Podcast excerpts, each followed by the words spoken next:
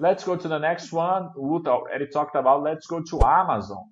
Uh, of course, Amazon, everybody knows it. So guys, Amazon, what, what can we say about Amazon? Everyone knows, of course, it's a retail company. We're going to read a little bit uh, in, a, in a couple of seconds. Okay, so IPO from 1997, inconsistent profits, consistent EPS growth, low leverage or debt. Let's see the comments by Woya.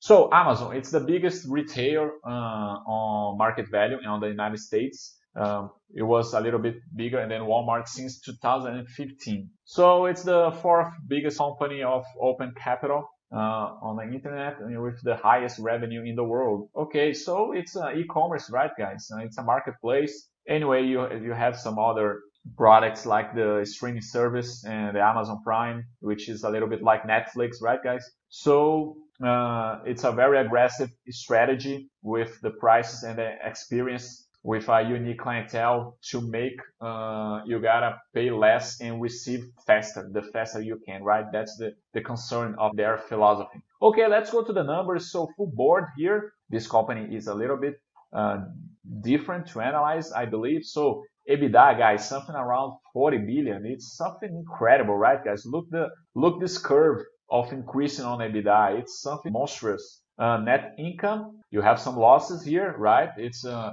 uh, a little bit of the product, part of the strategy of this company. In the beginning, the company wasn't very, were, more important to give value to the client than to have revenue, to have profit. So it happens sometimes. So let's go to net profit margin. It is something low, around 4%, but for a retail company, it's still pretty good, I think. And taking out those years here, it's something flat, right, guys? A little bit flat. So anyway, let's go to EPS.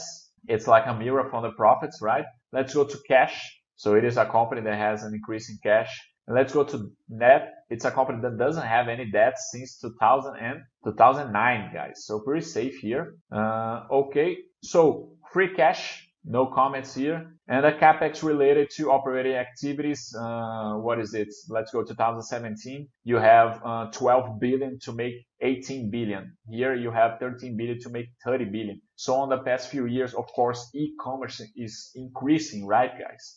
So the company on the last years have a, an amazing result. So the capex it's something around uh, 30%. It was uh, 50, 40%, but pretty safe here, I believe, guys. Plus, it's a company that doesn't pay uh, dividends, uh, so it uh, gives return to the shareholder by uh, increasing its value, right, guys? So look at this graphic, uh, something very good, very amazing return since 2014, but on the long run, the what the, does the stock price in doing? It's falling the net income, right, guys? So something incredible here on the 23 years, right, guys?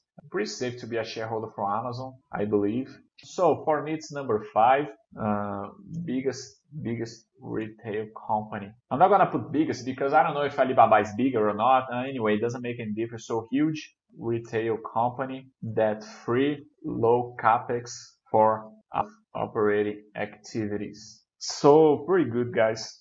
Pretty safe to be a shareholder of Amazon, in my opinion.